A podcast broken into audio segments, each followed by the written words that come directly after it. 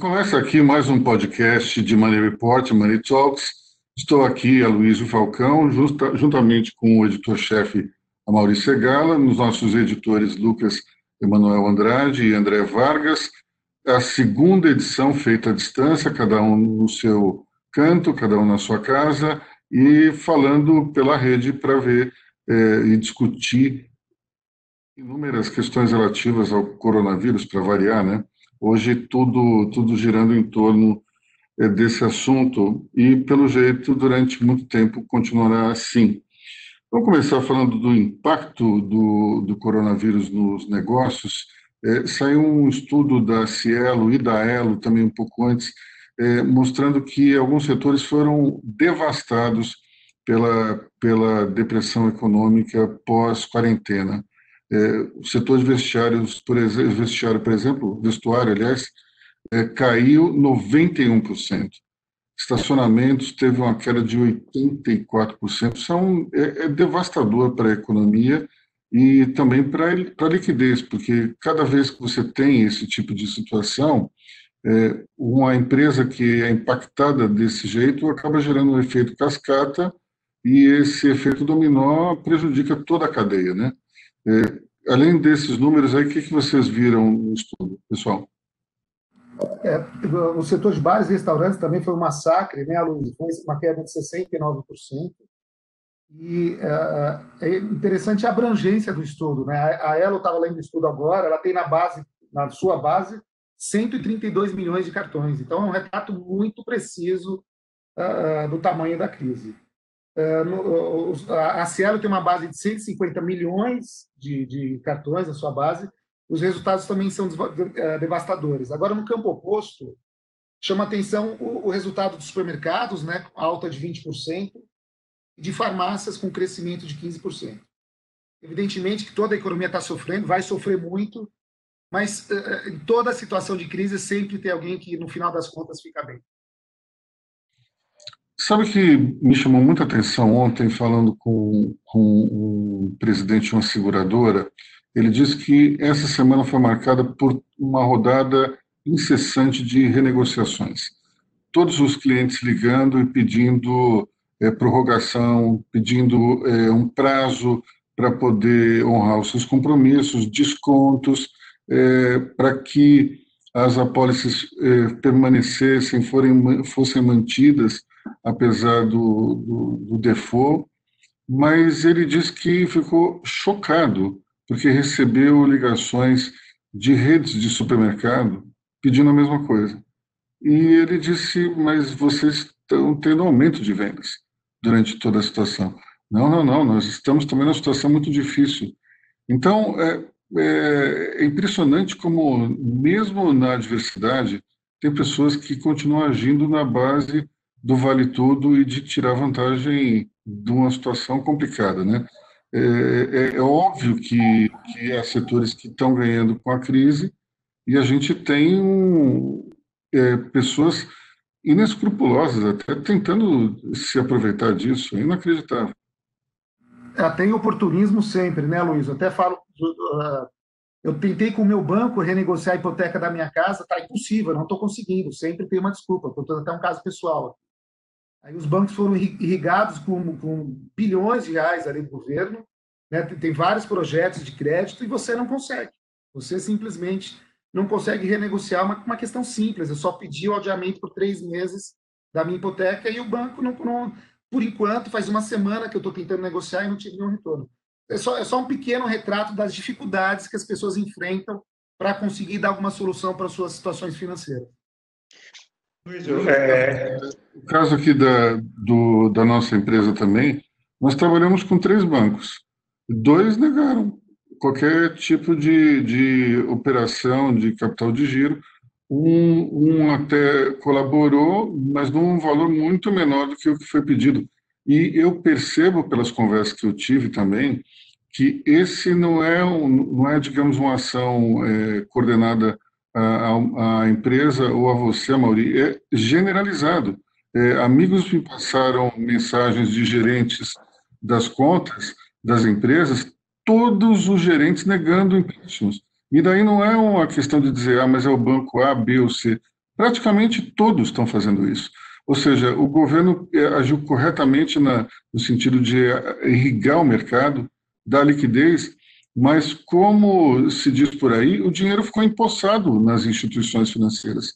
Agora é preciso é, desempossar esse, essa liquidez, esses recursos, né? Várias, várias associações, principalmente relacionadas ao varejo, fizeram uma carta e entregaram ao Banco Central reclamando justamente disso, né? Que os bancos estão, é, em vez de flexibilizar as regras, criar é, condições é, mais fáceis para conceder o crédito, na verdade estão dificultando, né? Alguns até aumentando os juros. Assim, está sendo uma negocia negociação bem difícil nesse momento bem crítico, né? Que está todo mundo refazendo as contas aí, é, tentando manter funcionário e tudo mais, mas essa negociação com os bancos a gente está vendo que está sendo bem complicada. Olha, Agora, é- dentro de uma perspectiva histórica, né, Luiz? Não é a primeira vez que os bancos fazem isso, até você estava falando disso, né?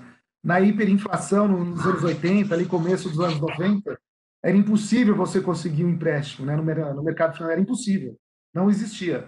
E era exatamente o momento que as empresas mais precisavam.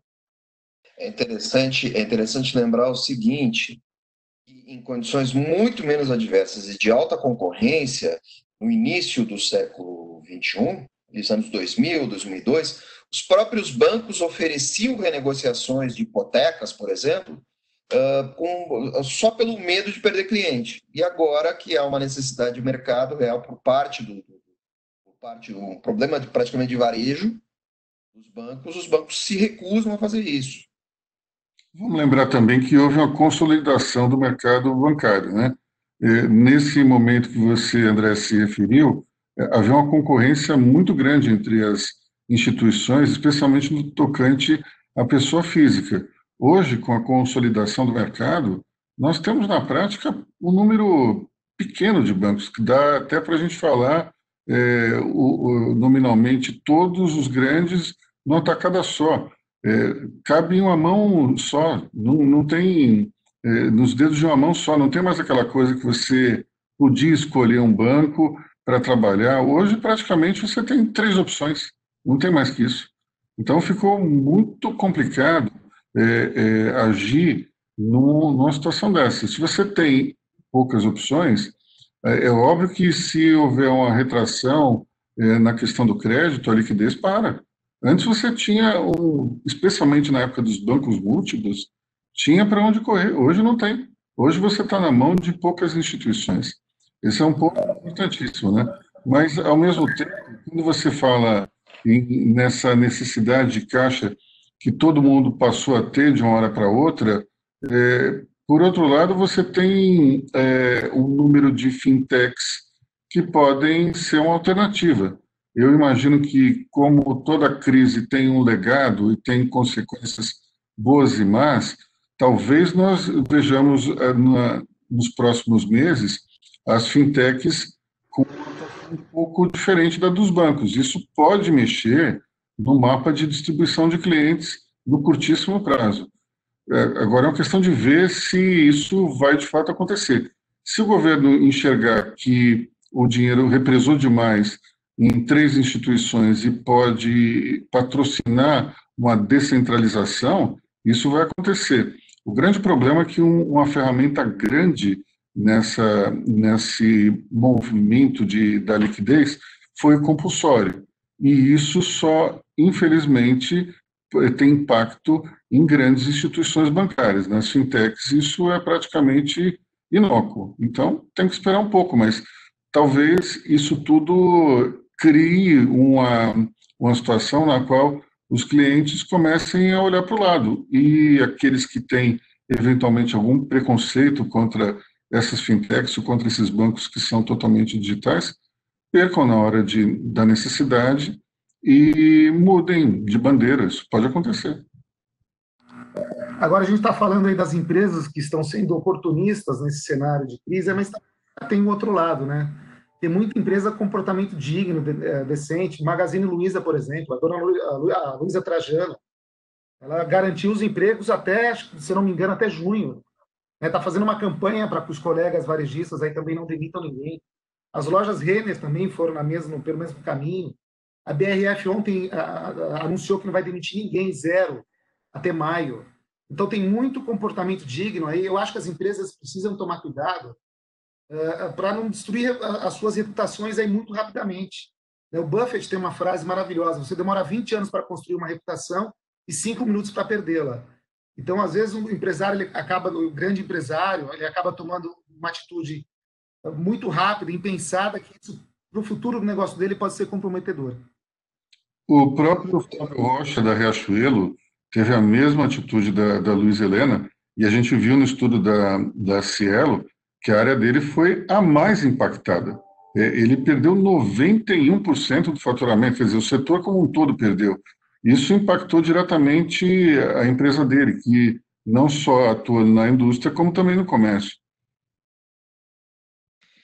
Interessante notar um comportamento comportamento das concessionárias, das concessionárias de, de, de autoestradas. Elas costumam ser muito criticadas e elas começaram a fazer uma ação que para nós que estamos em casa ela é praticamente invisível, por exemplo, de não só de garantia de emprego, mas de ajuda às pessoas. Eles estão dando hoje uh, refeições quentinhas para os caminhoneiros, que são os caras que estão garantindo a logística do Brasil e garantindo o abastecimento uh, das redes varejistas de supermercado, que estão levando o alimento para as pessoas.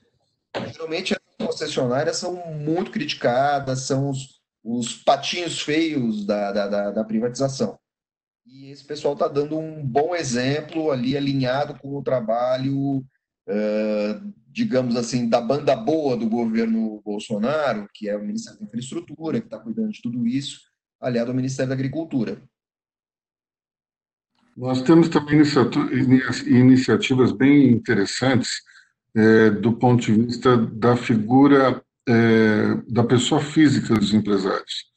É, tenho visto algumas é, atitudes bastante louváveis no sentido de levar alimentos para a população mais carente, é, inclusive é, empresas que atuam no, no, setor de alimentação coletiva, fazendo é, quentinhas por um preço assim, absolutamente irrisório que não cobre o custo deles, mas para fazer para fazer a sua parte e empresários é, é, contribuindo para isso, e até banqueiros, né? Nós vimos alguns bancos entrando bem forte na questão do, é, da, da solidariedade. Embora do lado pessoa jurídica, nós não, não tenhamos visto a mesma é, disposição é, para ajudar pessoas físicas e pessoas jurídicas. Né? Tudo isso é muito difícil, né, Luiz? Mas ao mesmo tempo é tudo muito fascinante até para o mundo corporativo. Eu tenho certeza que neste exato momento alguma nova empresa está sendo gestada e que vai de alguma forma mudar o mundo rapidamente. Você vê na crise do subprime em 2008, o que, que ela gerou? O Airbnb nasceu em agosto de 2008 e uma oportunidade de renda para quem tinha os imóveis vagos. Ali tinha milhares de pessoas nos Estados Unidos sem imóveis, sem uso para seus imóveis. O sujeito ele teve a ideia de lançar o Airbnb. A Uber é de março de 2009, também surgiu no embalo da crise do subprime. Uh, havia milhões de americanos, de pessoas desempregadas, e você teve a ideia de criar ali uma, uma um, eh, todo esse sistema inovador. É, a gente está passando, talvez, por um momento mais difícil das nossas gerações, mas coisas boas virão uh, daí também, surgirão no futuro próximo. Você tem toda a razão, viu? Eu não tinha me atentado para a origem dessas duas empresas. Agora, curiosamente, nesse momento de quarentena, foram duas, é, dois setores extremamente atingidos, né? O Airbnb foi, sumiu, desapareceu, porque ninguém faz mais turismo, é, inclusive pessoas que alugavam os seus imóveis para o Airbnb estão pensando em voltar ao esquema antigo é, de, de aluguel puro e simples, e o Uber também tem, tem problemas que as pessoas não estão circulando mais, né? Embora eu queria fazer uma enquete aqui com vocês, não sei se você, o quanto vocês estão isolados, e talvez isso não vale para o Mauri, porque ele está no interior, mas eu tenho percebido que é, o movimento, desde o dia primeiro, mudou. Não, não houve um crescimento avassalador de pessoas na rua, mas aumentou. Eu tenho visto o trânsito é, na, na avenida aqui da Janela aumentou, é, número de pessoas andando na rua aumentou. Cresceu, eu vi uma nota no G1, é, a fila no, no, nos pontos de ônibus do Rio de Janeiro, as pessoas não respeitando esse, essa distância mínima de um metro e meio, é, até porque a fila estava enorme. Então, a impressão que eu tenho é que a quarentena começou a fazer água. Não, um, digamos, um vazamento generalizado, mas o, já começou a gotejar. Porque eu percebo claramente que aumentou. Não, não é um aumento gigantesco. Eu fui ao supermercado, por exemplo, anteontem, tinha bastante gente. Comparado com a semana anterior, que não tinha ninguém, eu fiquei impressionado. E vejo aqui na rua, por exemplo, bastante carro. Não tinha antes. Então, eu não sei se vocês têm essa mesma impressão que eu. Aí, tem que ser. Fala aí. Então, Luiz, é, tenho saído muito pouco, basicamente, para essas é, atividades essenciais, né, igual ir ao supermercado. É, a última vez que eu fui, se eu não me engano, foi na quarta-feira, é, não estava lotado, mas tinha um movimento maior do que nas outras vezes. Tanto é que eu acabei pegando fila. Na vez anterior eu passei direto no, no caixa, mas assim, dessa vez eu tive que, que esperar um pouco. É, eu saí de casa também outras duas vezes, fui, estava acompanhando minha esposa, né, que está grávida, a gente foi fazer, é, a gente foi no laboratório fazer ultrassom, o laboratório estava vazio, isso é, é, interessante, assim, que geralmente você vai no laboratório de manhã, é sempre cheio o pessoal lá para fazer exame de sangue, dessa vez estava bem vazio, mas na outra vez que a gente saiu, a gente foi na médica, é, e aí na rua o movimento já estava maior. O que eu observei assim, no transporte público tinha gente em ônibus, é, no trem, mas praticamente todo mundo sentado, assim, não vi superlotação. Mas eu vi bastante movimento de carro. Acho que muita gente está usando carro, né? Já porque aqui em São Paulo não tem rodízio, então acho que muita gente acho que até com uma forma de, de proteção também, né? Que querendo ou não, no carro você está ali sozinho, você não tem que dividir o ambiente com mais gente como no transporte público. Mas eu vejo que ainda assim tem bastante movimento na, é, nas ruas relacionado a carro. André, você chegou a ver isso também? Eu também percebi aqui na, na, na janela desse, desse quarto aqui que me serve de escritório, eu vejo um movimento maior na rua e eu tenho nas proximidades um hospital público. Então eu percebo que há mais movimentação de ambulâncias e eu também percebo que há mais gente na rua, sim. Mas talvez tenha um dado, um dado importante que saiu na pesquisa de varejo da APAS, dizendo que provavelmente até o dia 10 teremos mais movimento porque as pessoas ainda receberam seus salários. Pessoal está começando a repetir aquela movimentação do tempo de inflação. Vão mais ao supermercado, no início do mês para abastecer as suas geladeiras e depois eles, eles preveem que haverá uma queda. É muito cedo para dizer ainda, mas há, eu percebo uma movimentação nesse momento. Vamos esperar daqui uns 10 dias, vamos ver o que vai acontecer. E também você tem o, o desgaste das pessoas. Começa a arriscar mais, querer sair. Aqui em casa, nós só, eu saí só uma vez, a minha esposa saiu duas vezes de casa, mas todas para ir ao supermercado. É, eu estava lendo alguns artigos sobre a, a gripe espanhola, é, um deles da BBC, outro do Estadão, e os dois artigos falavam que a quarentena durou três meses e ela simplesmente acabou porque um mês antes as pessoas já começaram a circular. Ninguém conseguiu ficar, é, cumprir totalmente a quarentena é, no, é, somente no primeiro mês e depois a coisa degringolou. Tudo bem que naquela época não havia nenhum tipo de entretenimento caseiro, né? era só o livro e olhe lá. Ou então quem tinha algum instrumento musical. Só que eu vejo, por outro lado, que as pessoas têm um, comportamento hoje muito mais é, agitado e talvez com muito mais ansiedade do que 100 anos atrás. Portanto, eu considero quase impossível manter essa quarentena é, além do mês de, de abril, pelo comportamento do ser humano. Eu não sei se isso vai ocorrer por conta de proibições ou não, mas o fato é que o comportamento da, das pessoas leva as leva a, um, a uma desobediência em algum momento. Eu percebi claramente que tem mais gente na rua. Eu perguntei isso informalmente para alguns amigos, todos também tiveram a mesma impressão. Portanto, eu tenho um certo receio de como isso vai afetar a curva de contágio é, depois, no segundo momento, especialmente porque a temperatura está caindo, né? Nós, não, essa, essa vantagem competitiva que alguns alegam, dizendo que nós temos uma temperatura mais alta e por isso o vírus é, tem dificuldade de se manter vivo, não vi, não ainda enxerguei uma, uma evidência científica cabal sobre essa tese, mas o fato é que se ela existe, daqui a pouco ela não existirá mais. Vamos entrar num, num período aí de temperaturas mais amenas e talvez isso seja um problema. Bom, vamos falar sobre governo na crise?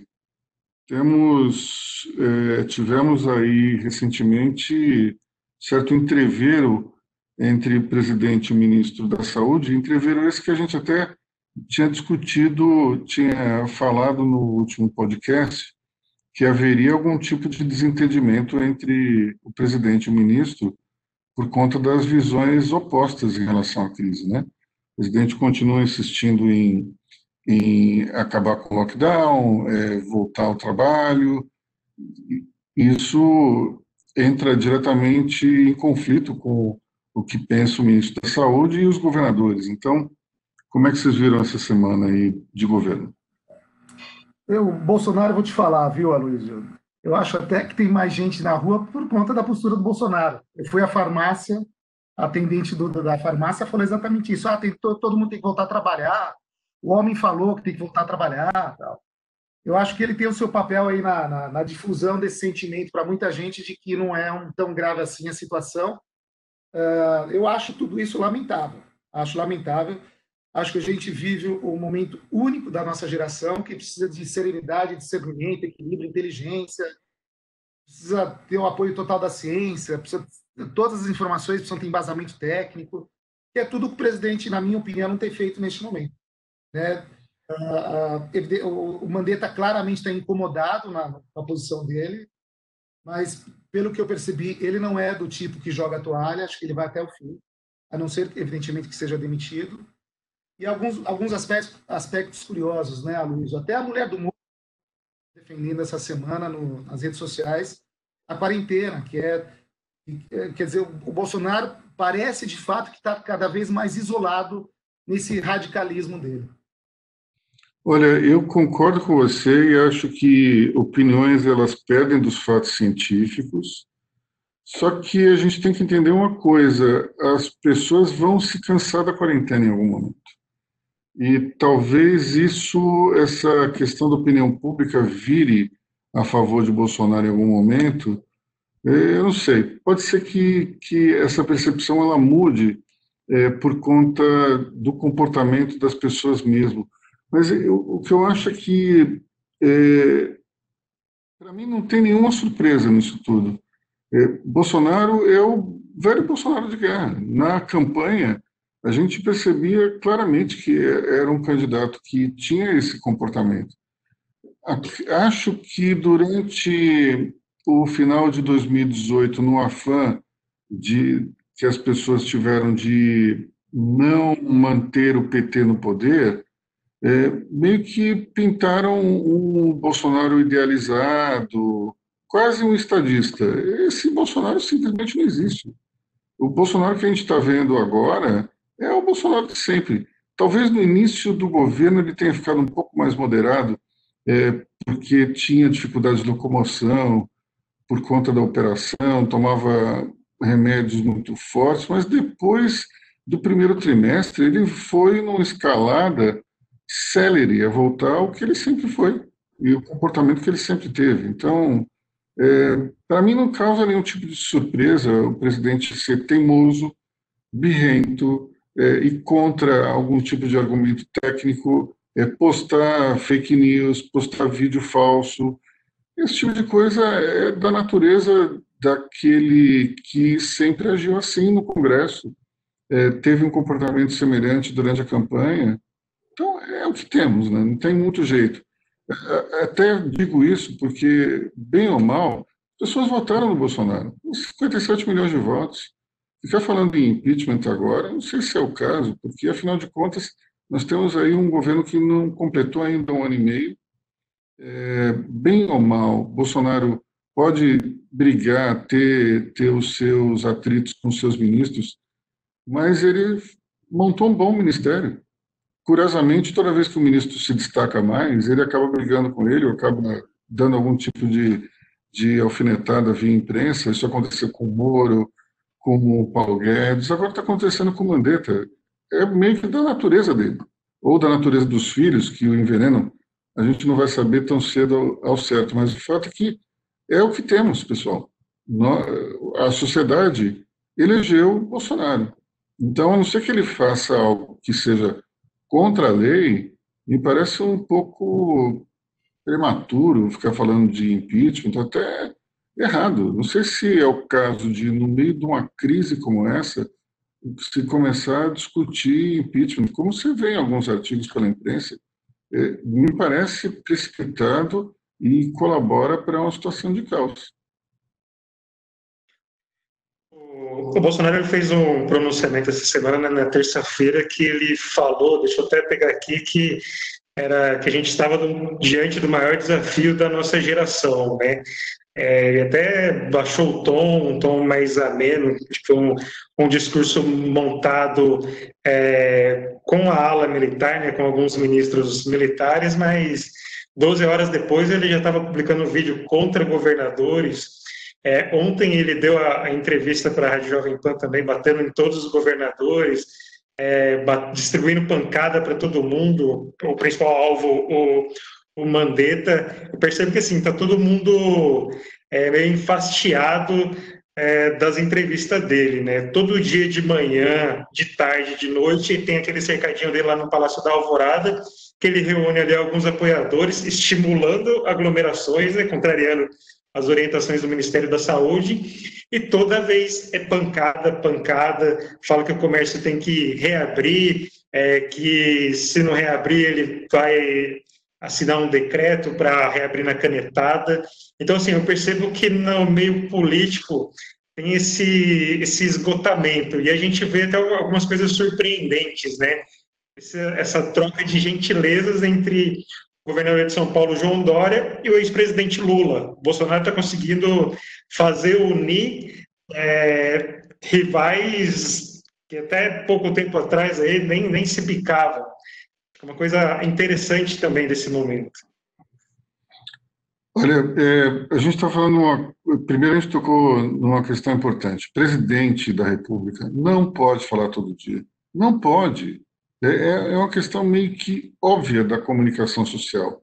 Quanto mais alto o cargo de uma pessoa, menos ela fala, menos ela se comunica com a imprensa, se comunica com o público, porque ela tem que preservar uh, o, o, peso da sua opinião. Ela tem que preservar uh, algum, ela tem que se preservar no sentido de eh, quanto mais você fala, maior é a chance de você falar algo errado ou algo inadequado. É da natureza humana. Todo mundo que fala demais acaba saindo alguma bobagem em algum momento. É o que eu chamo de síndrome de Caetano Veloso. Você vai falando, vai falando, vai falando, em algum momento se deixa levar pelo raciocínio e fala uma bobagem. Caetano Veloso é mestre em fazer isso. É, mas tivemos algumas demonstrações no passado de empresários que deram entrevista e acabaram falando mal de um Estado, ou falando mal de um determinado é, ramo de atividade ou de pessoas. Isso acontece só quando se fala muito. Então, a regra número um da, das relações públicas é não fale muito, se você é importante. Tem que falar menos. E o presidente fala todo dia. Esse é o primeiro ponto. O segundo ponto é, é Bolsonaro ele criou um ambiente propício para a aproximação entre Lula e Dória, ou Dória enxergou em Lula uma possibilidade de apoio no segundo turno em 2022? Pode ser. Eu percebo pelas redes sociais que Dória está sendo massacrado por ter sido, ter retuitado a mensagem de Lula e ter de alguma maneira estendido a mão, tentando ser talvez um estadista nessa hora difícil. A gente ainda não sabe quais são os efeitos práticos, mas de repente é uma forma de se colocar é, no ringue oposto a Bolsonaro. Vamos, vamos pensar no seguinte: quando a gente fala que uma pessoa não, não é exatamente muito importante para uma discussão, o que, que a gente fala? Que ela é café com leite. O que é um café com leite? É metade café, metade leite, é o centro, pessoal. Tudo que está no centro, meio ponderado, não, não é exatamente aquilo palpitante que as pessoas querem na política. A política ela é feita de embates, ela é feita de oposições. Veja só o, o desempenho dos candidatos de centro nessas últimas eleições presidenciais. Foi ridículo, foi pífio. Geraldo Alckmin, João Moedo, você pode falar o que for, Henrique Meirelles. Henrique Meirelles teve menos votos que o Cabo da Ciolo. Como é que um sujeito preparado como Henrique Meirelles, ministro da Fazenda, que fez um trabalho excepcional durante o governo Temer, tirou o país de uma recessão, entregou a economia crescendo, consegue ter menos votos que o Cabo da Ciolo. É por quê? Porque é a voz, aquela voz ponderada, que tenta é, ficar no centro, não vai para um extremo nem outro. O mesmo vale para o Geraldo Alckmin, até para o é, João Amoedo. Agora vamos, vamos analisar isso dentro de, de 2022.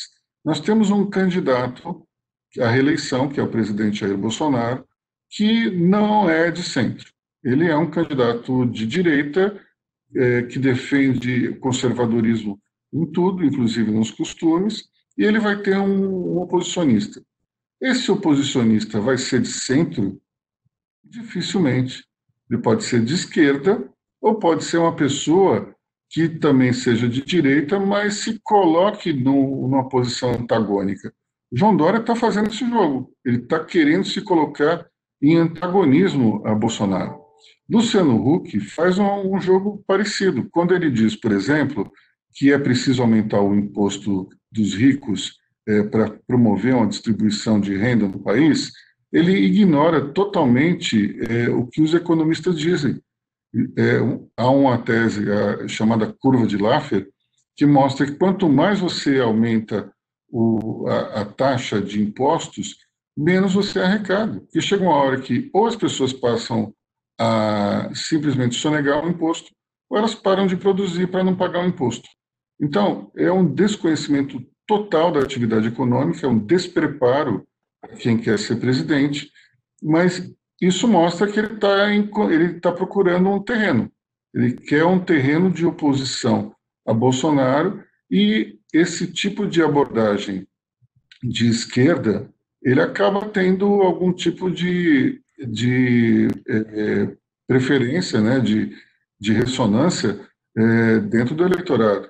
Portanto, a gente está falando aqui, o, o, Dória fez bem, fez mal.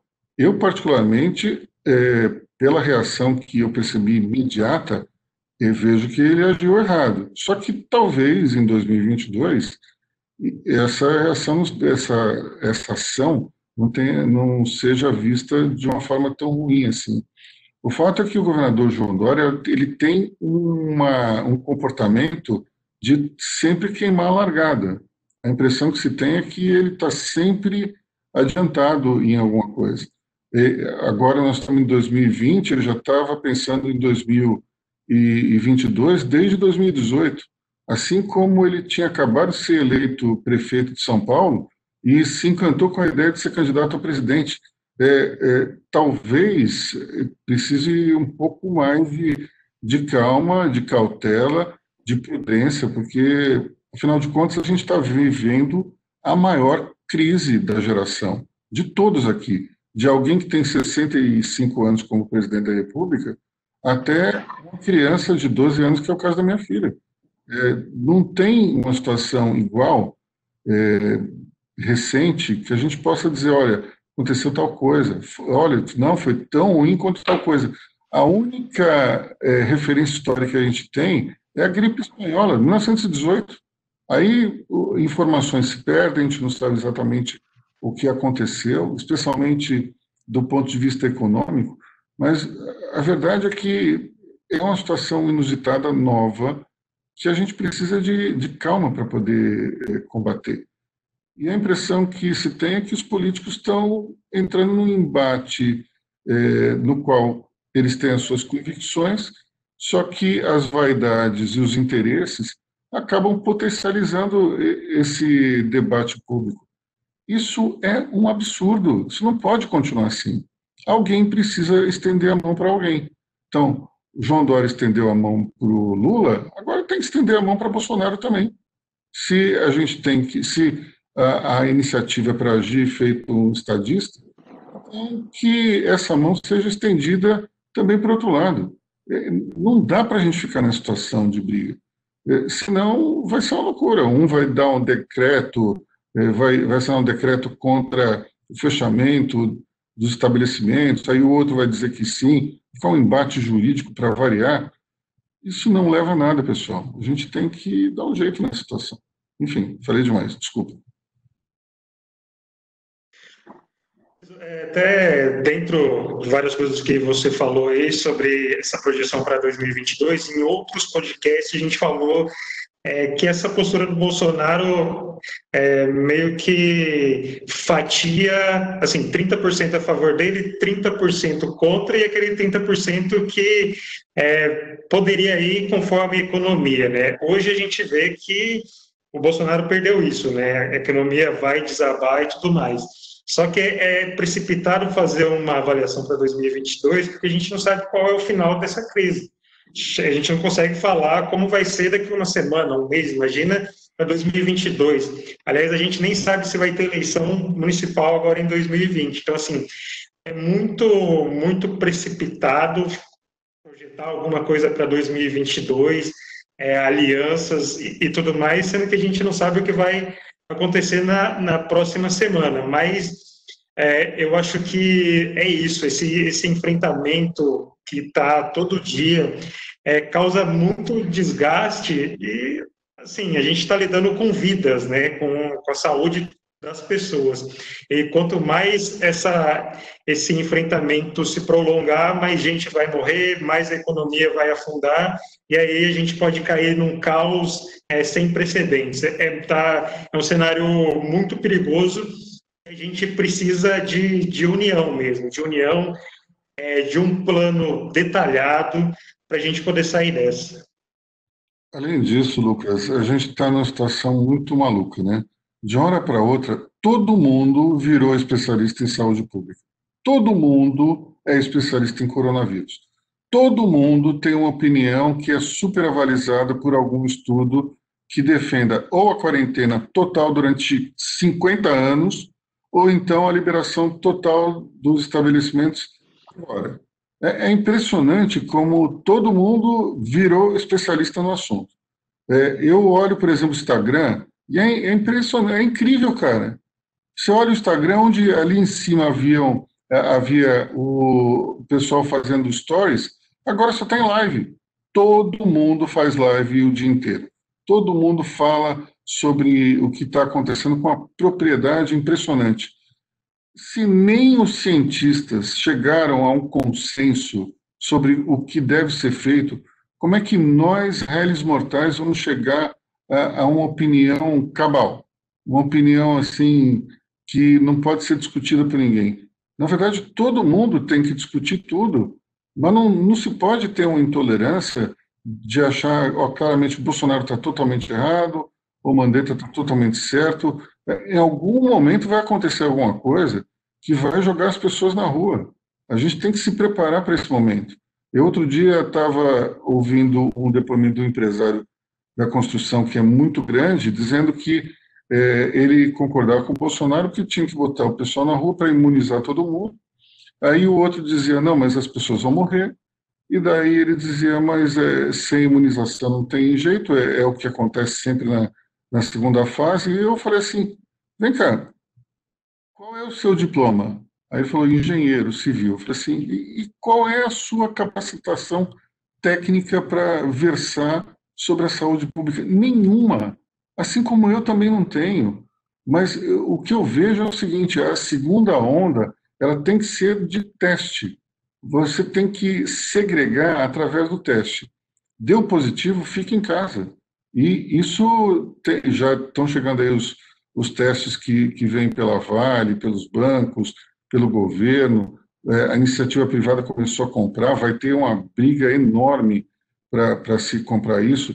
É, no início da semana, eu escrevi um artigo dizendo que a máscara vai ser algo que fará parte do nosso dia a dia, com, daqui para frente, quando sairmos na rua, nos relacionarmos com as pessoas. E logo depois, o Ministério da Saúde começou a recomendar o uso da, da máscara, porque é uma questão de você observar e chegar a uma conclusão racional. Agora, é, não adianta ficar nesse embate tem que discutir, tem que ouvir o outro, tem que chegar a um consenso. Essa briga de Dória com, com Bolsonaro não leva a nada. Nem, e, eu, e aqui vai uma crítica aos dois, não é uma crítica a um ou ao outro. É, é preciso dialogar e é preciso ouvir os argumentos e chegar a uma conclusão. É óbvio que em algum momento vai acabar isso, senão você vai ter uma horda de, de pessoas famintas e desempregadas saqueando tudo quanto é, é estabelecimento comercial. O governo estadual ou federal não vai deixar isso acontecer. Então, antes que isso aconteça, alguma providência será tomada. Portanto, a gente precisa ter calma, precisa conversar, precisa encontrar uma solução. Se a solução é segregar por teste, então que venham os testes, que a gente precisa comprar esses milhões de testes para começar a, distribuir. Eu conversei ontem com um empresário e ele dizia que ele é, encomendou na pessoa física 100 testes. E daí ele vai começar a distribuir esses testes para fazer reuniões na casa dele. Ele vai testar as pessoas, quem deu quem deu negativo vai para a festa, vai para o jantar, o encontro, reunião, sei lá o quê, e quem está com, com o vírus fica em casa. Isso vai acabar acontecendo com todo mundo que tiver posses, vai começar a comprar o, o, o tal do, do teste e vai aplicar. Vai dar um problema generalizado, porque isso é uma espécie de desobediência civil, mas eu estou contando isso para mostrar como as pessoas elas agem diante da dificuldade, da adversidade as pessoas não necessariamente elas vão obedecer essa quarentena por muito tempo. É da natureza humana. As pessoas não foram feitas para viver segregadas. O convívio social é algo que faz parte de todos. Então, em algum momento, o medo vai falar mais baixo do que a necessidade de sair. Portanto, a gente precisa se preparar para isso, seja através de máscaras, seja através de testes ou de outra coisa que ainda não está no radar, mas precisamos nos preparar para isso. Não vai ser um caos, vai ser uma tragédia. Vai ter uma segunda onda de contaminação, pode ser pior ainda do que a primeira. É, porque a gente não teve a chamada é, contaminação do rebanho. Você terá um monte de gente que é virgem de, do vírus saindo na rua sem proteção. Isso aí, para mim, é uma receita é, para o desastre e é o que os, os, os americanos chamam de flertando com, com esse desastre. Né? Você não pode dar margem para esse tipo de coisa. Ao mesmo tempo, percebamos claramente, é, como a Mauri falava, a solidariedade das pessoas, que as pessoas estão mais solidárias, estão mais, talvez, até emotivas, é, você percebe também que há um estresse pairando no ar gigantesco.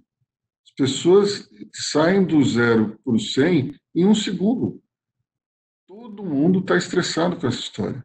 As pessoas não, ou elas estão estressadas emocionalmente porque estão trancadas em casa, em casa. Tem pessoas que é, têm um convívio forçado com a família, que não é uma coisa exatamente muito fácil. Para alguns é mais fácil do que para outros, mas tem pessoas que, que estão sofrendo os efeitos disso sim. É, ao mesmo tempo, há o estresse de não saber o que vai acontecer com a economia, se a pessoa tem, vai manter o emprego dela ou não, se a, se a pessoa vai conseguir manter a sua empresa ou não. É, são tantas variáveis que, que deixam a pessoa no nível de, de esgotamento emocional que isso também interfere na situação. É, eu conheço uma pessoa que cuida de de uma área de telemedicina. Ele diz que hoje o principal problema não é nem dúvidas em relação ao, ao vírus. É, são pessoas que ligam querendo apoio emocional. Porque, de fato, essa é uma questão que está passando ao largo. Ninguém está tá parando para imaginar como é que nós vamos fazer com todo esse pessoal que está estressado. Ninguém parou para pensar vai ter um problema sério. Em algum momento você vai ter um nervous breakdown generalizado, se é que já não está havendo. Enfim, até o, a, a, extensão desse meu depoimento é um sinal de desequilíbrio emocional. então, é, eu queria perguntar aí para o Amauri, você acha que as pessoas vão lidar melhor ou pior com essa situação daqui para frente, é, com a possibilidade de sair de casa, por exemplo. Acho que as pessoas vão sair assim, é, como se não tivesse acontecido nada, ou todo mundo vai entrar numa certa paranoia de, de se relacionar com os outros? Eu acho que, de fato, muita coisa vai mudar. Uh, é, o que me preocupa ainda, Luiz, é que a gente não chegou no auge da, da pandemia ainda no Brasil, no pico. Então, ah, tudo bem, as pessoas em algum momento, evidentemente, vão começar a sair de casa, mas, mas a gente tem aí três semanas para a explosão do número de mortos, infelizmente. Quer dizer, veremos cenas lamentáveis, cemitérios lotados, funerárias lotadas. Uh, as pessoas vão começar a sair justamente nessa fase, me parece uma contradição. Outro problema que eu enxergo, de fato, uh, a questão financeira vai, vai, vai começar a pegar mais fortemente daqui a um tempo. Isso vai estressar muita gente e é muito perigoso mesmo, de todos os níveis sociais. Né? É, quando começa a apertar feio no bolso, as pessoas, cada um reage de um jeito. Né? A questão é como é que vai reagir toda a coletividade, todo mundo.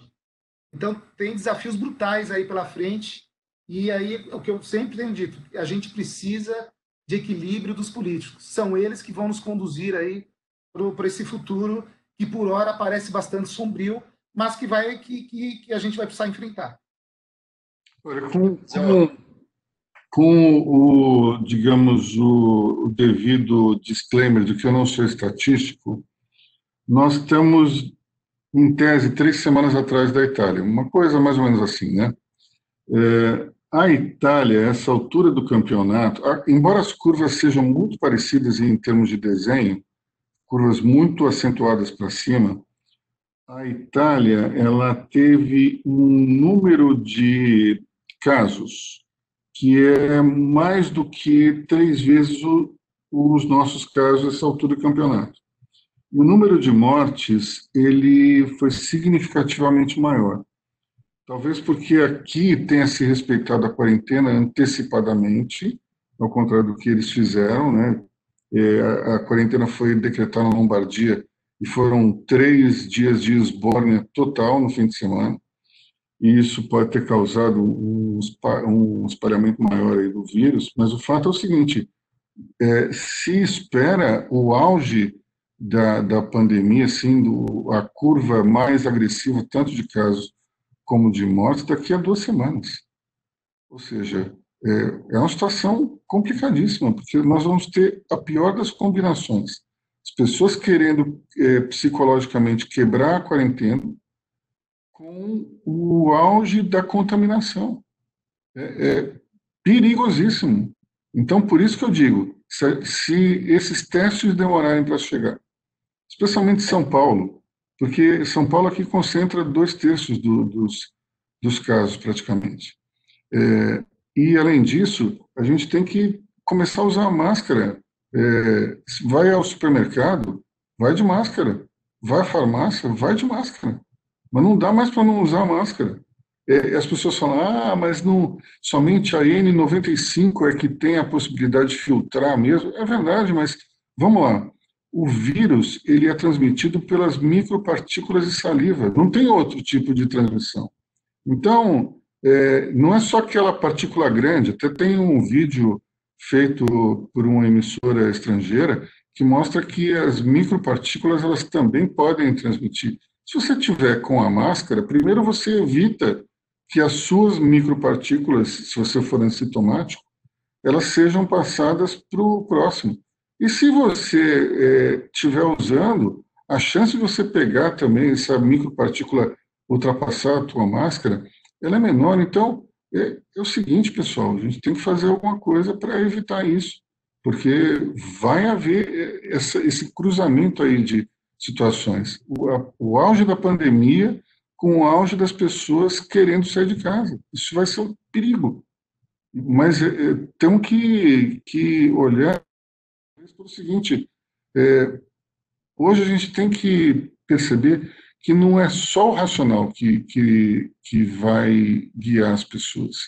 O racional é, ele tem um ponto importante aqui. Nós paramos e nós pensamos, precisamos seguir a quarentena. Agora, o irracional ele também funciona. É o teu medo, em grande parte, que faz você ficar em casa. Agora, o irracional tem um outro lado da moeda, que é a tua vontade atávica como ser humano de romper o isolamento. Ou seja, nós temos tanto um, um componente racional nessa vulnerável, como a gente tem um componente irracional. O medo nos segura dentro de casa. Ao mesmo tempo, uma insatisfação generalizada, uma ansiedade vai nos querer botar para fora da residência. E aí, como é que vai ser? Isso tudo combinando, conjuminando com o auge da contaminação.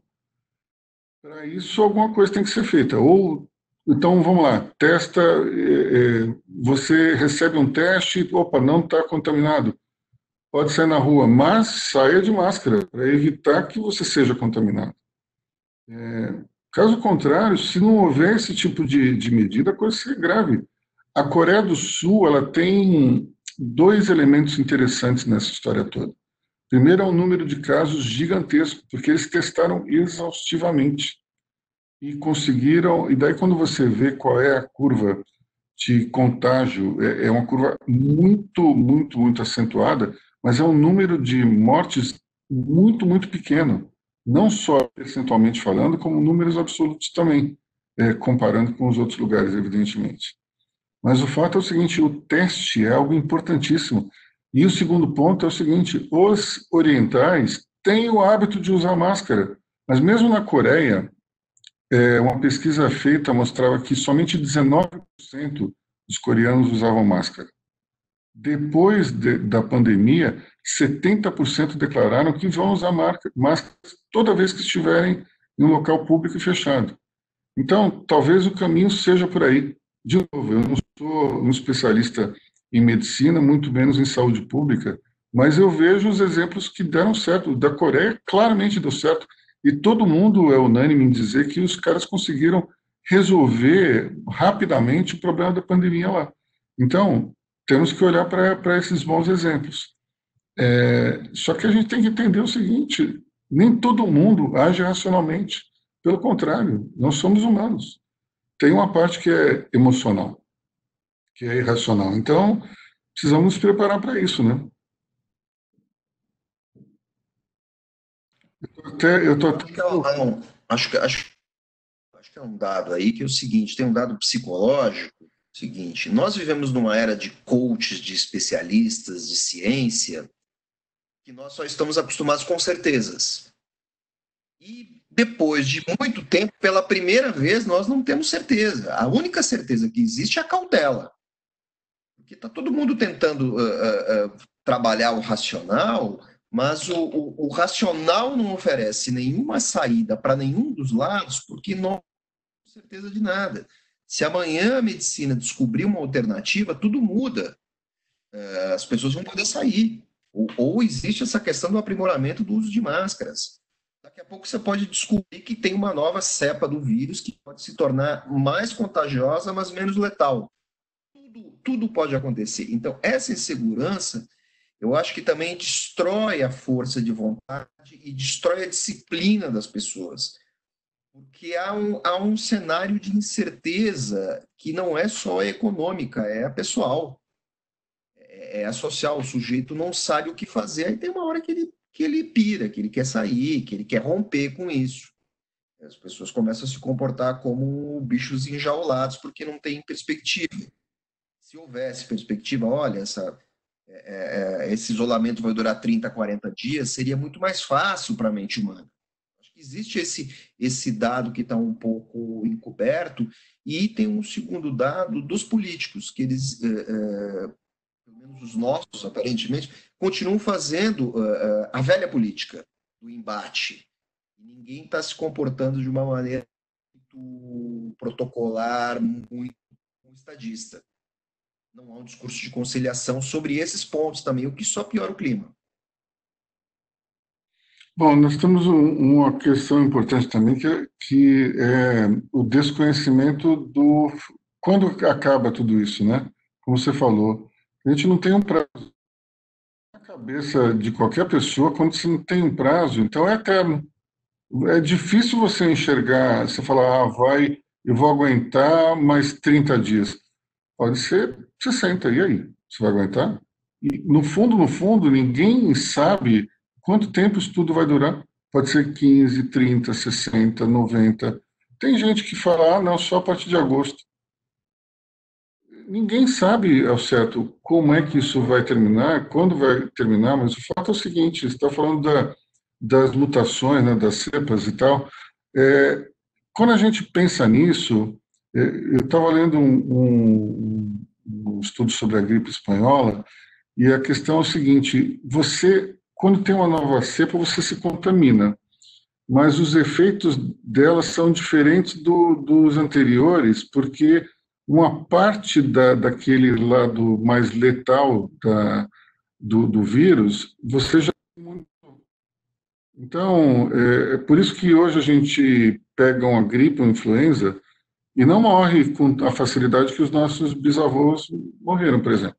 Era muito comum, o índice de letalidade no século no início do século XX era gigantesco e hoje não é, porque você vai, as gerações vão criando essa imunidade. Então, no ano que vem, provavelmente, você vai ter uma cepa de, de coronavírus que vai contaminar muita gente também, mas ela não vai ser tão letal assim. Não porque ele é menos letal, é que você ganhou imunidade em relação a ele, entendeu?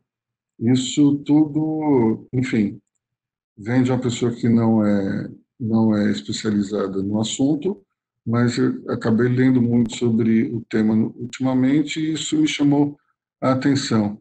Mas o fato é que, pessoal, ninguém sabe ao certo o que dizer de tudo isso. A gente tem que ter um, uma liderança misturada com um consenso, uma união. É o único jeito de resolver toda essa história. A gente tem que ter uma certa solidariedade nessa situação, senão não vamos chegar a lugar nenhum. E precisamos ter muita compreensão, a paciência que nós estávamos acostumados a ter. A vida estava nos jogando para uma um drive muito rápido tudo era para ontem. A nossa própria atividade aqui, fazer um portal, quando tem quando tem assim um tempo, uma hora sem ter uma nota nova, começa a dar uma certa, um certo incômodo. Pô, como não tem nota nova no portal faz uma hora? Um monte de coisa aconteceu aí no mundo. É, esse tipo de coisa atinge a nossa atividade. Assim como tem pessoas que ficam sentindo uma ansiedade de checar o Facebook, Instagram, rede social, seus grupos, para ler coisas novas, para ver o que está acontecendo. De repente, todo mundo parou. Todo mundo está na sua casa, e todo mundo tem que ter paciência. Só que é uma desaceleração muito rápida. Ninguém vai perder essa ansiedade de uma hora para outra. Talvez esse seja um aspecto psicológico complicado. No fundo, no fundo, nós somos os mesmos que éramos algum tempo atrás, há dois meses atrás. Só que é, nós temos que nos acostumar com, com o novo cenário. Como fazer isso de uma hora para outra? Assim, rapidamente. Dificílimo. Tudo isso num, num cenário de estresse total estresse econômico, estresse emocional, é, o medo de ser contaminado, o medo do futuro, o medo de tudo praticamente. É dificílimo, não é um, um, momento fácil, mas a gente tem que ter a cabeça fria, tem que ter união. Solidariedade. Sem solidariedade, a gente não vai resolver. Não mesmo. Bom, acho que é isso, né, pessoal? Já falamos demais, acho que tem mais de uma hora de gravação. É, e hoje, eu, pelo menos, me senti mais estressado do que das outras vezes. Não sei vocês, mas enfim. Eu queria então agradecer a todos, ao Mauri, André, Lucas. Vamos então encerrando por aqui. Vamos dizer tchau para os nossos amigos. Tchau, tchau. Tchau. Até a próxima. Tchau, até mais. Então é isso aí, pessoal. Até semana que vem com mais um podcast Money Reports.